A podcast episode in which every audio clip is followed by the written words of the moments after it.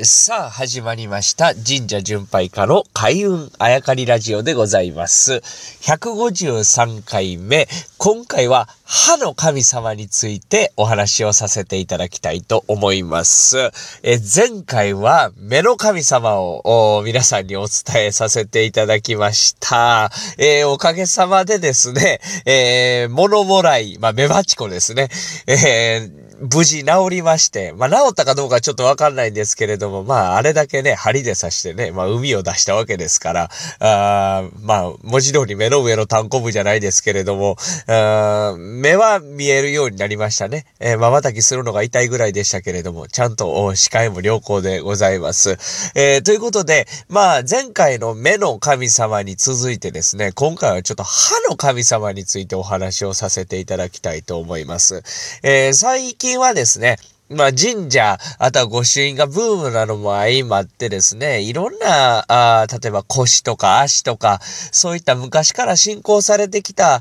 あ地元の人は知っているというようなね、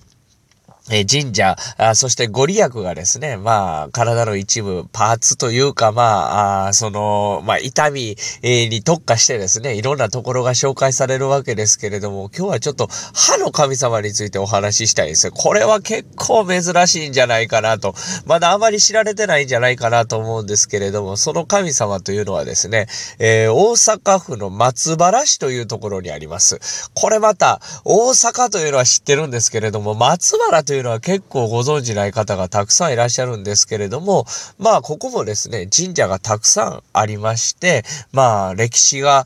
深いところでございます。心に、ここにですね、芝垣神社というお社がありまして、この芝垣神社がですね、まあ、歯の神様として信仰されているわけですけれども、まあ、これ境内行きますとですね、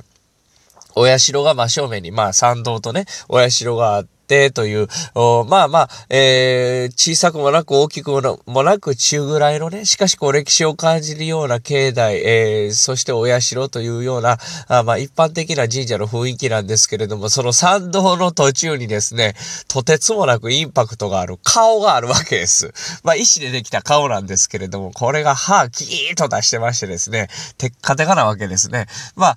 神社自体が歯の神様として信仰されていて、まあその、なんていうんですか、目に見えるような形にしたというようなあ場所がありまして、これがかなり印象的だったなという思い出があるわけですけれども、さあ、ここがなぜ歯の神様かと言いますと、えー、ここはですね、実は昔、都があったところなんですね。宮殿があったところ、しな、あのー、すなわちですね、えー、ここ首都やったわけですね。松原市がですね。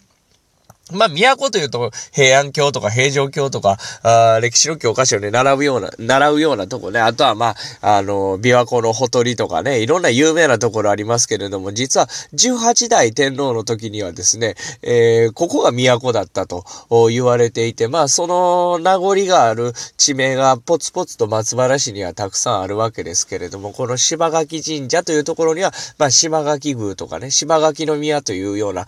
宮殿があった場所だと。ということですね。そしてこの18代天皇なんですけれども、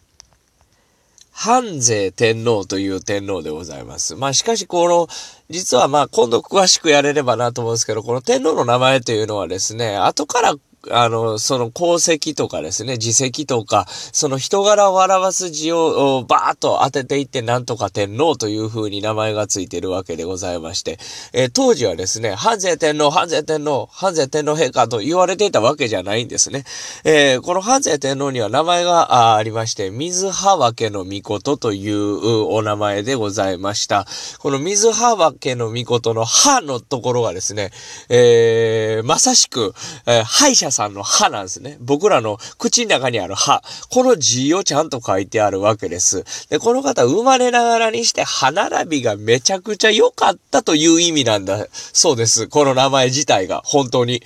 なので、この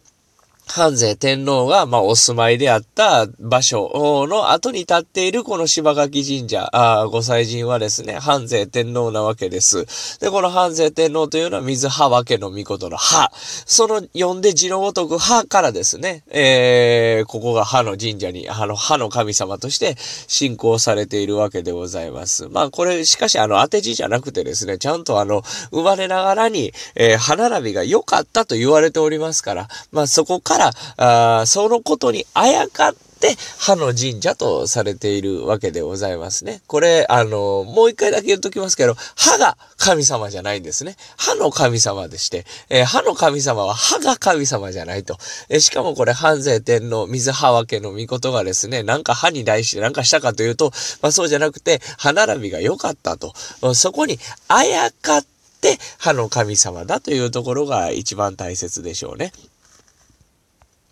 まあでも、そんなことからですね、えー、歯の神様として信仰されてきて今に至るというのは、まあ間違いのないことですので、歯の神様として手を合わせに行く、参拝すると